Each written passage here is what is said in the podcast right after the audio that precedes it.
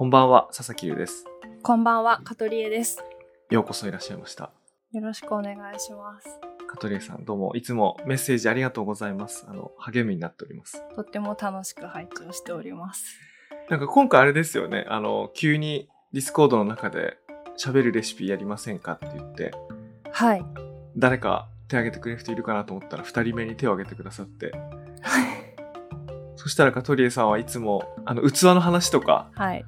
あとはサブスタックのニュースレターでも、その、お菓子のっていうか、はい。お菓子だけじゃないですよね。あの、器とか含めてやってるの見てたんで、はい。ありがとうございます。これは、これは料理好きな人なんじゃないかと、すうすう思ってましたんで。ありがとうございます。メディアナップの、あのー回の中でも、あの、100回記念の時のメッセージにも書いたんです。チロッと書いたんですけど、レシピの回もすごく楽しく聞いていて、基本的に人が喋ってるうん。レシピなんかこう、喋ってるレシピとか、こんなのよく作ってるよとかいううん。まあ、ツイートでもなんか普段の雑談の中でもなんかそういうのを話聞くのも大好きでそこからインスピレーションをもらってじゃあ私もこうやって作ってみようかなっていうのもあるし自分が過去に作った料理とか、母が作った料理とか思い出してあこんな作り方もあるよとかこんな楽しみ方もあるよみたいなのを喋るのがもともと大好きで。あ、よかった。もうね、僕、ポッドキャストやっててすごいなと思うのは、もう、はい。その辺の前提をすっ飛ばして、うんあの、同じものが好きだって分かった状態で話せるのが僕何よりすごいいいなと思ってて、はい。大体その、料理好きなんですとかっていうあの、例えばうん。男社会、男社会とか仕事社会の中で言うと、うんうん。あの、キャンプに行って肉を焼くことのことを言っている人もいれば、はいはいはい。週末にめったに使わないスパイスを買ってきて、うん。1年後に全部賞味期限に切れさせるような、うんうん。あの、買い方をする人もいたりとか、でもみんな料理好きでいいんですけど、はいはい。僕が特化してるのは、なんか家庭料理、うんうん主婦、あの、男男性の意味でも女性の意味でも、うん。主婦としての家庭料理とかに興味があって、うんそっちじゃないんだよなと思いながら話を合わせるんですけど、僕好きなのそっちの方なんですよ。メディアヌップ。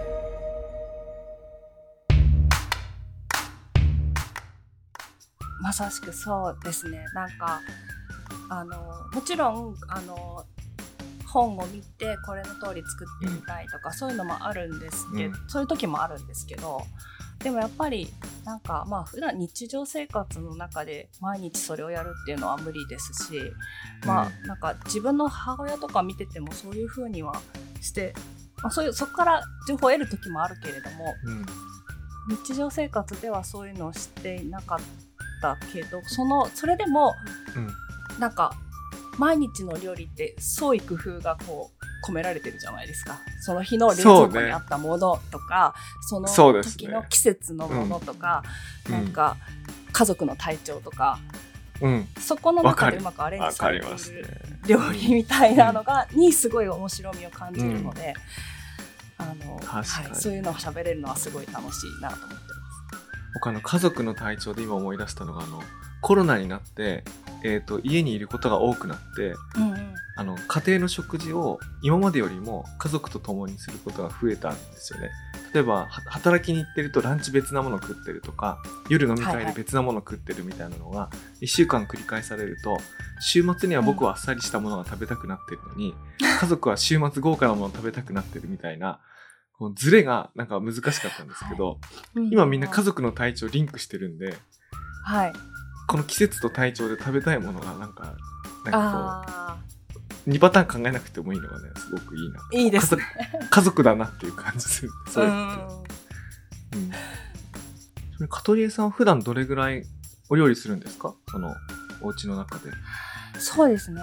あのー今は子供が上の子が夏休みに入って、うん。毎日学童にお弁当を持っていくのであ、じゃあ朝忙しいんだ。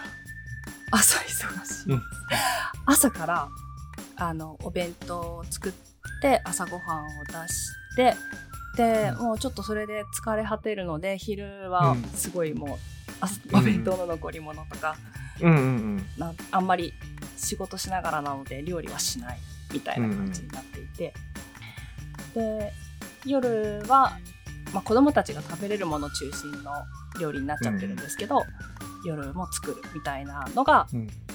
普段で仕事がちょっと忙しかったりとかすると今日は夕飯食べ行っちゃおうかみたいうんなうんうん。時が週に1回あるかなみたいな感じですね。なるほどなるほど。じゃあもしあの人間が1日3食もし取って、まあ、3食取らないこともねあの大人だうんとあると思いますけど、まあ1週間21食あるとすると半分以上は朝なんか作ってるってことですよね。なんか作ってますね。ですよね。あ僕ねもうその半分っていうのが僕なんか基準基準っていうか週のうち半分も作ってる人ってものすごい頭の中にレシピが溜まったりそのレシピなくても適当に作れる、もうそれぐらいやっててすごいレベルが上がっていくのが俺それだと思っててあそれがこう主婦主婦と言えるね水準だと思うんですけど。水準水準というと失礼だな。いやもっといろんな理由でできる人できない人いると思いますけどあのそういう人が喋るレシピ僕できると思ってて。もうなんかありものでパーってどんどん口口からどんどんハードルが上がってるような気がしてきた。あいやいやいやあのいや大層ないわゆる丁寧な料理とかそういうことじゃなくて、はいはい。はい。なんかもうあるものでバッとできちゃうとか。でうんそうするうちにあの毎日違う料理出すとかじゃなくてなんか気に入って何度も作るものとかが出てくるうちにうんうんこう体に染みついてくるみたいなのがあると思うんですけど。ねあります。ね。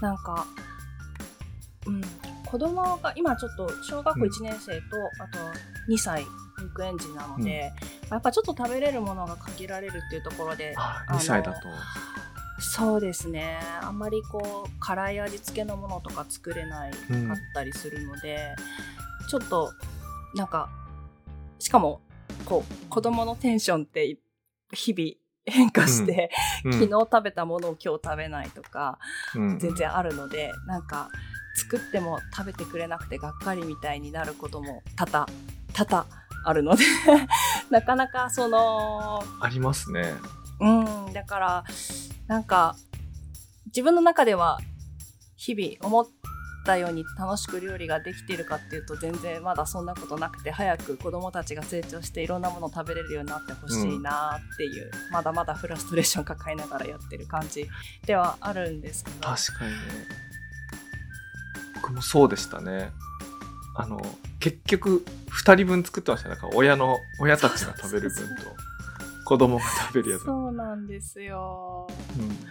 そう、なんかカレーも甘口で作っておいて、うん。大人の避けてあの辛くしし直したりとかうん、冬によくやるのは豚汁をたくさん作ってああいいですね。子供たちには普通の豚汁食べさせるんですけど大人のはほうほう避けてうん。私酒かすが大好きなんで。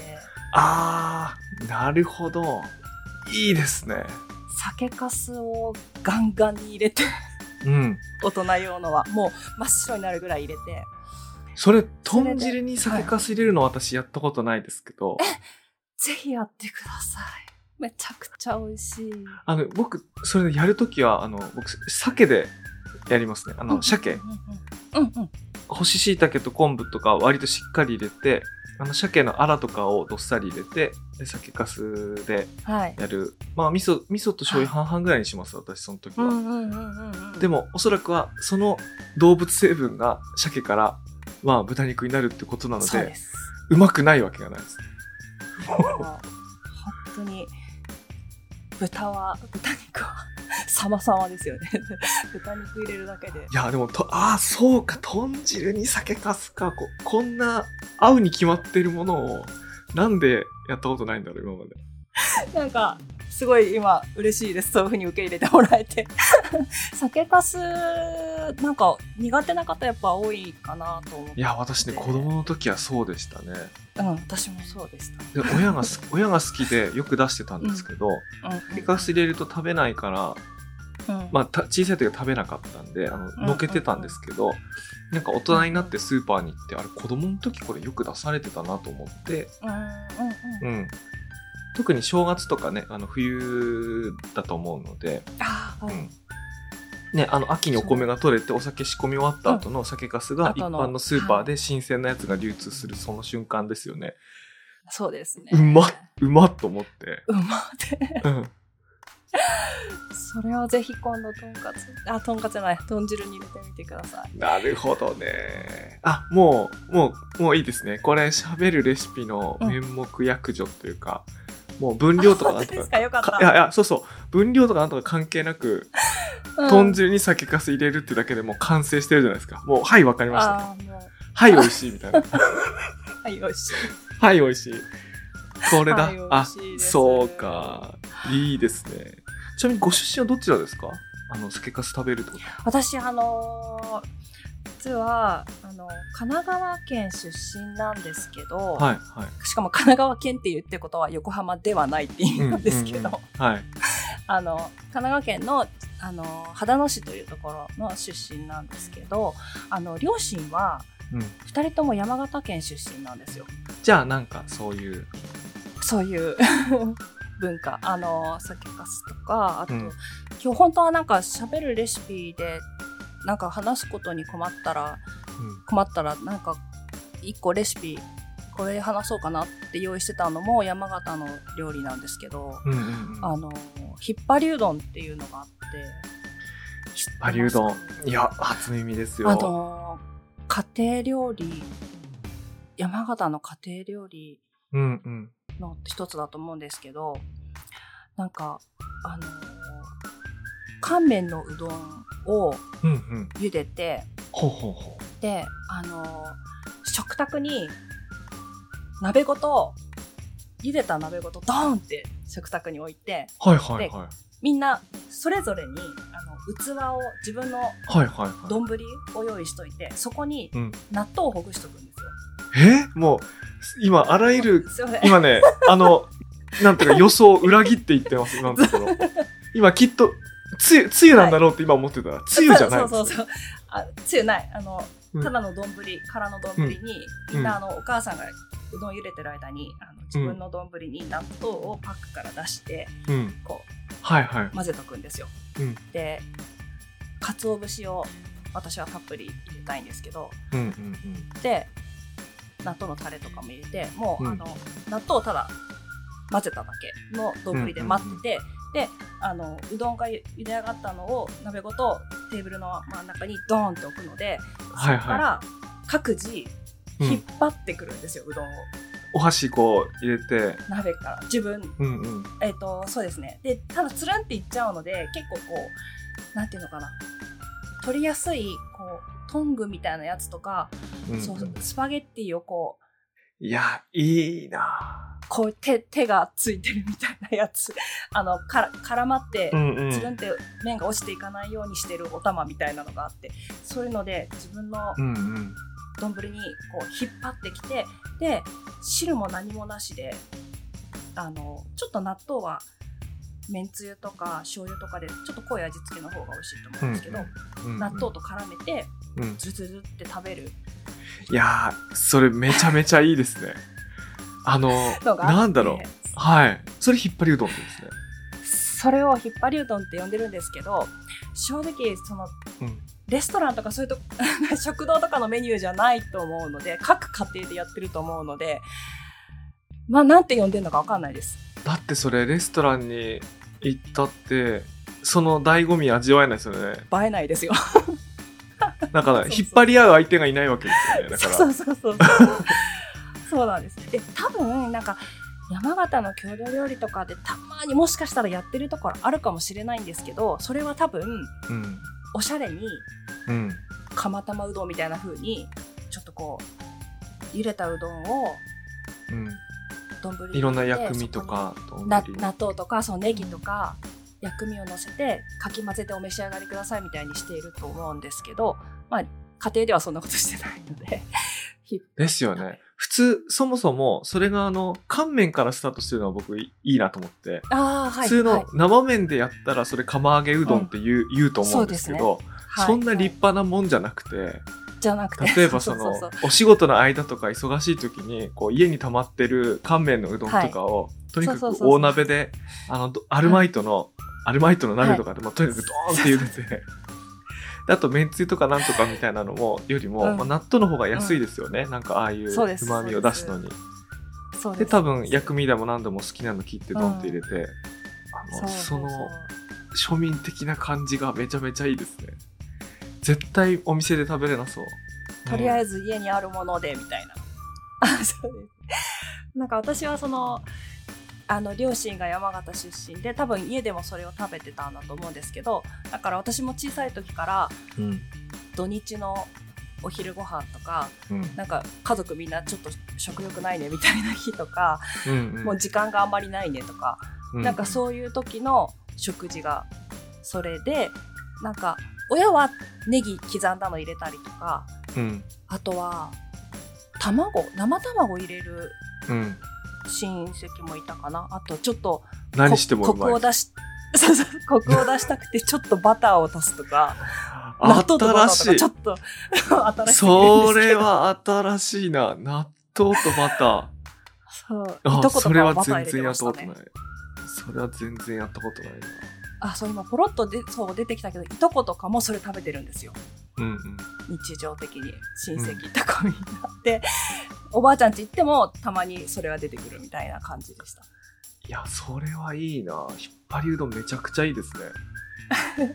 なんかそれでよかったんだと今思いましたよね。めちゃくちゃ楽ですよ。そうめんとかお蕎麦やることありますけど子供が好きで。はい。だから麺細いからうん。うん茹で上げ時間気にしてちゃんと水で締めてとかうんうん。ねやりますけどあとはめんつゆとかもあの自分家で作ったのを使うことが多いんですけど、うんうんうん。まあ、そういうのやりますけどなんかそういうの全部いらないですもんね。茹でっぱなしで置いといて。です。はい。納豆あればいいっていうのはすごい。すごい。めちゃくちゃいいな。なんかうん。私多分小さい時からこれをうん。たまにこう食べてたからか、すごい私の中でホッとする味なんですよね。納う豆ん。うどん、いいやーいいですね。なんかやこれ何度か美味しいんだよって喋ったことあるんですけど、はい。なんか納豆とうどんって言われちゃってなんか周りで実践してくれた人いないんですよ。えでもそれは普通じゃないです？例えばあの納豆餅みたいなものだって、そうあと豆餅だって大体同じ作り方だから。そうなんですよ。ね。佐々木さんあの納豆餅召し上がるんですか？納豆餅はねあの大人になってから出されるようになりました。いや自分の郷郷土食ではないんですけど、あそうですよ。ね。うん、世の中にそういう食べ方があると聞いて、うん。山形は納豆餅食べるんですよね。あじゃあ。だから。同じですねじゃあ。同じっていうか引っ張り引っ張りうどんも納豆餅もなんか大体同じじゃないですか。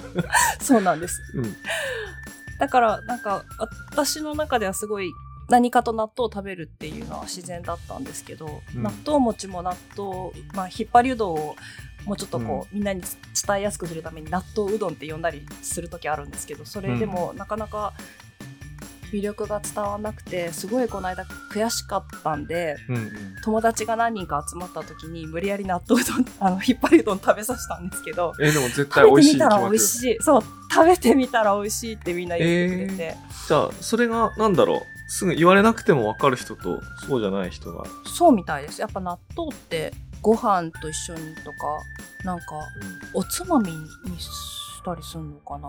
どうなんですか皆さん。ね。私割と豆腐にもかけちゃうんですけど。あそれはやったことない。すごい。大大豆に頼りきりですねそれは。頼りきり。あの山形のお漬物でお水漬けっていうのがあるんですけど。はいお水漬け青菜な青菜っていう青菜って書いて青菜って読む山形の特徴的なナッパがあってそれと大根とか人参とかのお漬物があってそのお水漬けとそこにまた納豆を絡めちゃって。はいはいはい。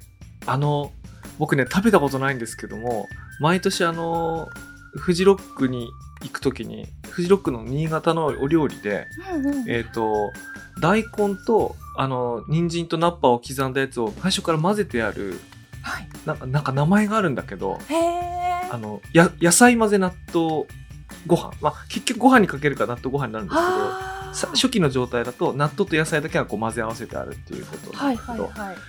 まあそれ近いかもなんで今までやんなかったんだろうと思うぐらい普通に美味しいんですよ。発酵した、ちょっとね、はい。それちょっと酸味がちゃんとあるぐらいの、あはい。発酵した野菜の歯ごたえが加わって、はい。はい。納豆食べる納豆の中にこうリズムが生まれるっていうか。ああ、それです。お店それですよね。それです。じゃあじゃあ多分それなんだと思いますね。だから多分名前違うけど名前違うけど、同じですってそれ。そうですね。でね新潟で食う時はね大豆が割と大きめの大豆でああのなんか、うん日本海側大きい納豆ある気がします。庄内もそうですね。山形県の庄内も。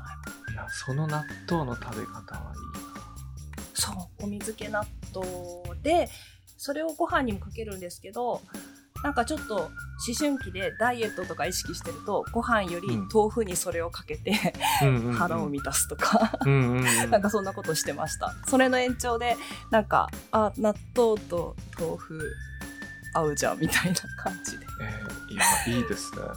めちゃめちゃいいですねそれ。そんな。納豆カルチャーね。納豆カルチャーですね。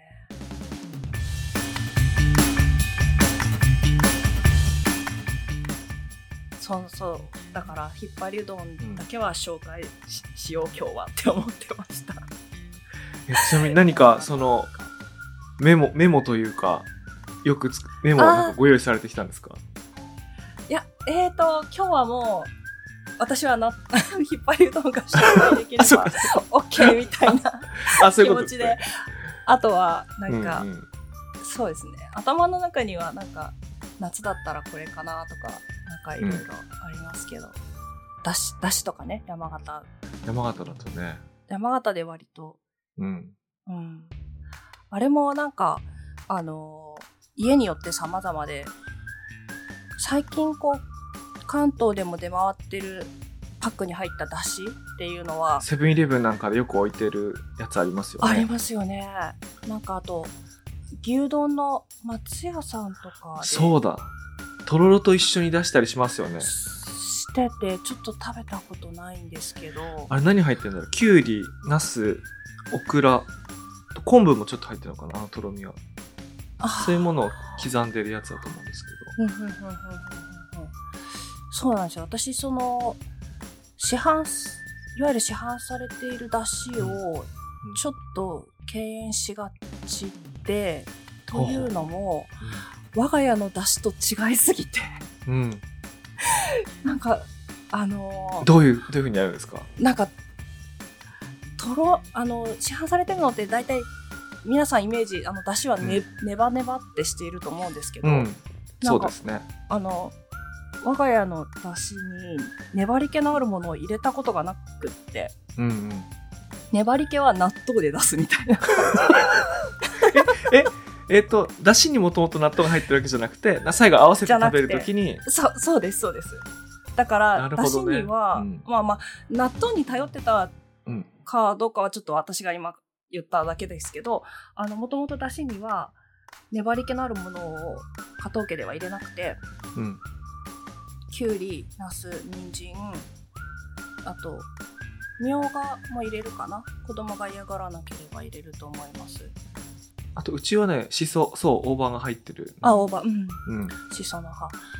あと父と母で山形県の中でもちょっと出身が違うんですけどうん。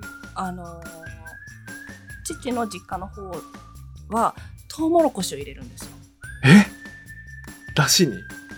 そう。茹でたやつを入れておく茹でたトウモロコシをほぐして入れるんですよ、そうするとなんか甘みが出て子供も美味しくたなんか食べれる何感じで何？今頭の中が混乱してきた。あの ちなみにあの僕の実家で出てくるだしは大体あの、畑で取れるものを入れるっていうはい。ルール、なんかああなるほど。あのはい大量に、まあ、夏野菜って一斉に取れますから 取れますよね。一斉に取れた夏野菜を余さないように刻んで入れるっていうことなんで、入ってるものは大体一緒で、まあ、よくセブンイレブンとか松屋とか吉野家とかで出てくるようなやつとの違いは、昆布を入れないから昆布から出てくるとろみがないということと、同じですね。あとセブンイレブンとかのやつは多分2ミリとか3ミリみたいなすごいちっちゃいやつだと思うんですけどあ家でやるときはみんなあんなあんな細かく入れるのめんどくさいから。切れない。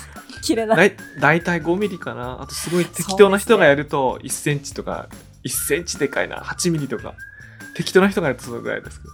お母さんが切ってるうちにくっついちゃったりとかね。あそうそうそう5そう。個ぐらいそうバンバンバンってつながってるよみたいなかつね醤油醤油味なんですようんうんうんだから同じ出汁って言うんだけどまあなんかご飯にかけたりあるいはスプーンですくったりして食べるときはもうちょっと口の中ザクザク食べてる感じがあってもうちょっと醤油味なんですよね、で何かご飯とかおつまみみたいなイメージだったのですがそこにトウモロコシと聞いて 混乱してえ？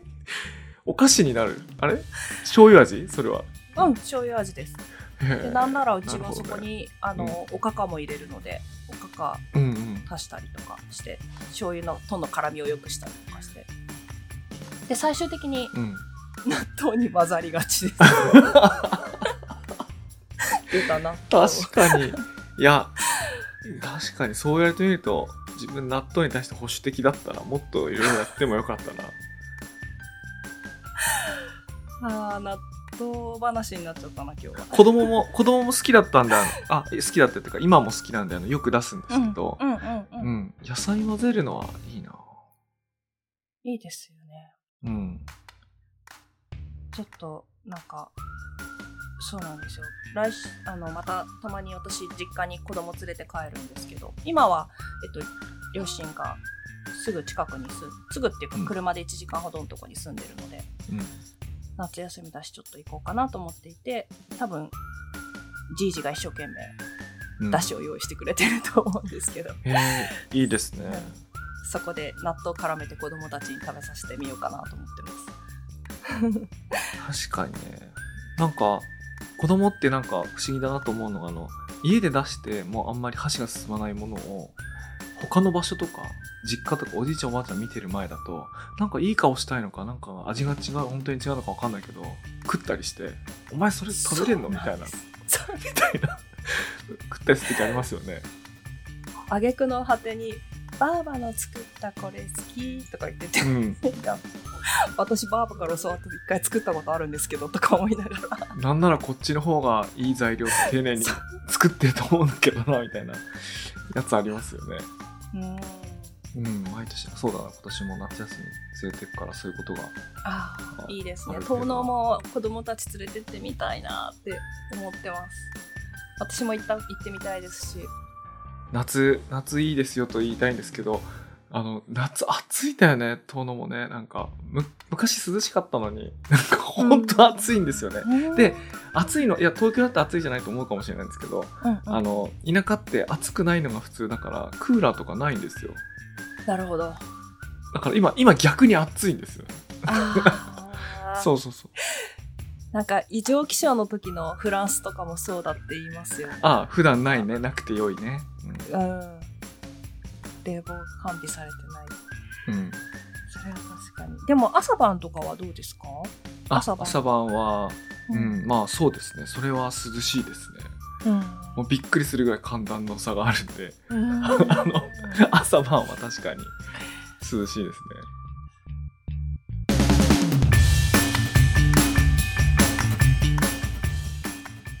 なに納豆の話になるとは思わなかったけど。よかっなんなんかあの、その、今、涼しいで思い出したんですけど、たうん。多分気候のせいなんですけど、食卓の上に置いといたものが、なかなか腐らないっていう。あのがないです。とあ、ないですっていうか僕東北生まれだからそうなんですけど、あはいはいはいもうね、東京の感覚だったらもう半日ほっといたら怖いみたいな感覚があるのに、これはいあります、ね、結構何日でも大丈夫みたいな、なんか、それ、それとすごくはい不潔、はいはい清潔感ないように聞こえたら嫌なんだけど、だい本当に大い丈夫なんですでもいや多分そうだと思いましたややっぱ山形のおばあちゃん家に行くとうん。なんか食卓の真ん中にうん。おかずとか残ったおかずとかがあるあるある。置きっぱなしでちょっと顔よ、あの、うんハエを避けるためのなんかうん。網のカバーみたいなのねカバーしてたりあとその、うちでやるのは、ちゃんと食べ終わったら、あの、一皿に盛ったやつが量減る、減りますよね。はいはいはい減減ったのに適したサイズに移して。やりますやります。やりまです。でラップをしたりだとかなんかかぶかぶせるものかぶして置いてあったりだとか、あとはその薬味として使った大根がうん。うん大体一人に必要な薬味の大根度ってそんなすりお 2, 2センチぐらいすりおろしたらもう十分だから、それがこのすりおろし器と一緒にずっと食卓になんか置いてあるみたいな。いやそれ汚く聞こえたら申し訳ないんですけどなんか、はいなんかいいんですよ。別に腐んないんですよ。なんか、うんうんうんうん。なんか。いやそうそうありますよね。そうなんですよねきっとね。わかりますわかります。うん、その涼しさであの景色を思い出しました。そうですね。なんかその食卓にちゃんと置いとけるっていうのはそういうことだったんですね。いや僕決してでもなんかねこう言ってて言っててそれはやっぱりよ衛生的に良くないんじゃないかと思ってきましたけど なんか、らっきょとか梅干しとか、さっきのだしとかが、う。んずっとじゃないですよ。でも、でも1日2日ぐらいなんか出てて、それがこうん。う常にこう流動的に入れ替わっていて、え多分小腹空いたら食べてるんですよね誰か。誰か食ってんですよ。誰か食べてると思います。じ実家とかにいて、あ、実家の中に書斎作って働いてる時なんかで、お昼ご飯とかはなんかフラッと下に行ったら、なんか炊飯器からご飯よそったら、あと何も考えなくても食卓の上になんかちょっとずついろいろあるみたいな。わ、わかります？この感じ。あわかりますわかります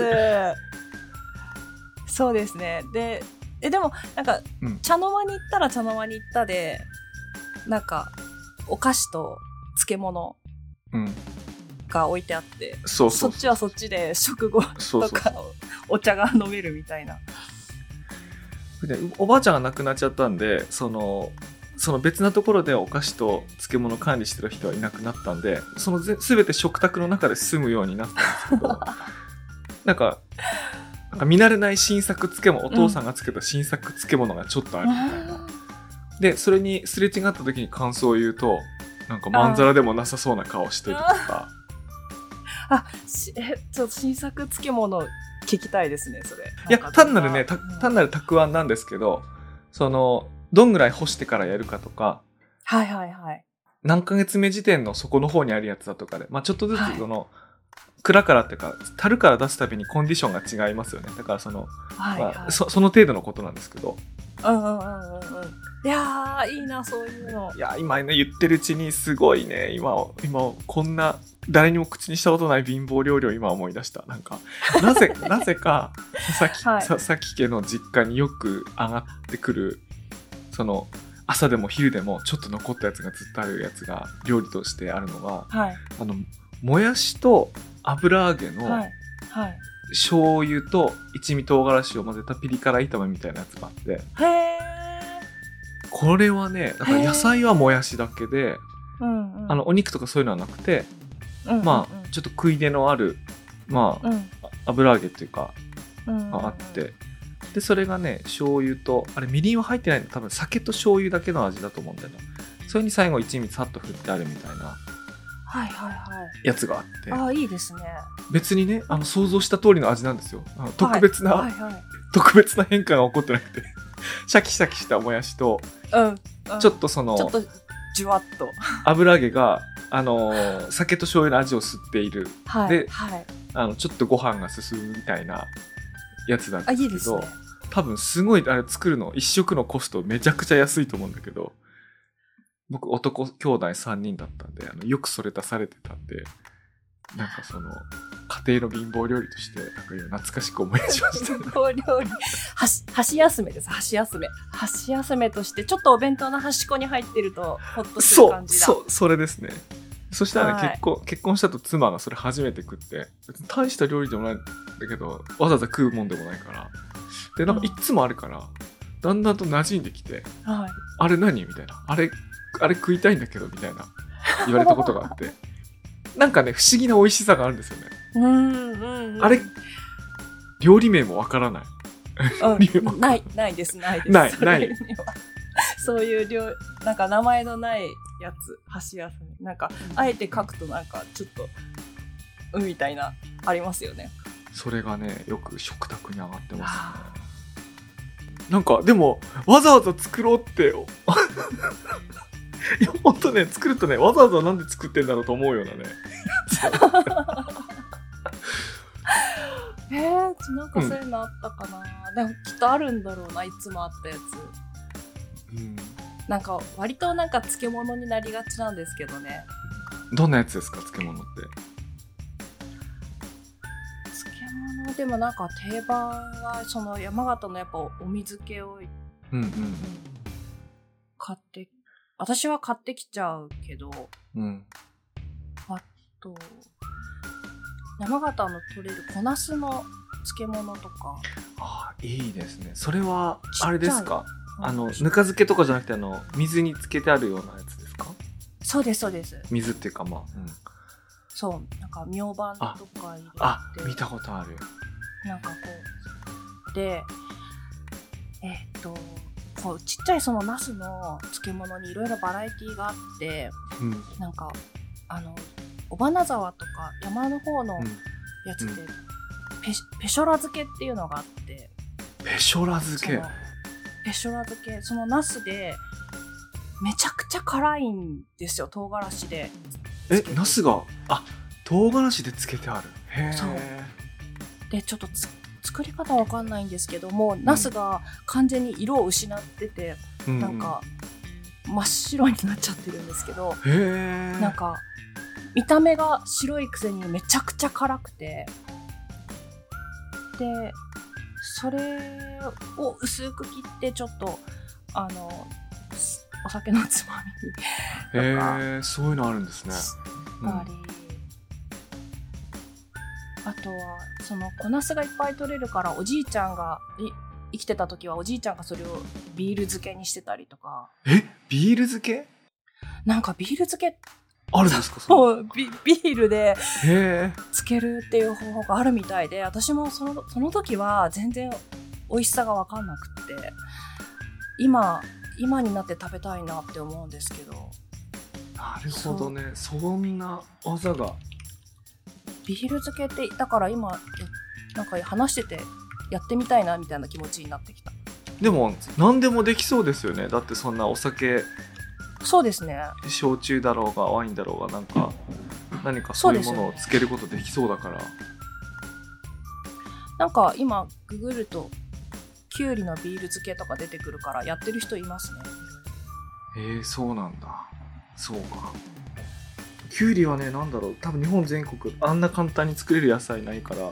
あ簡単にってことないか。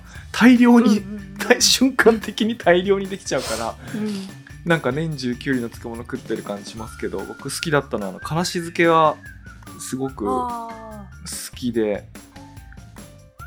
ーえあの和からしでつけるんですか？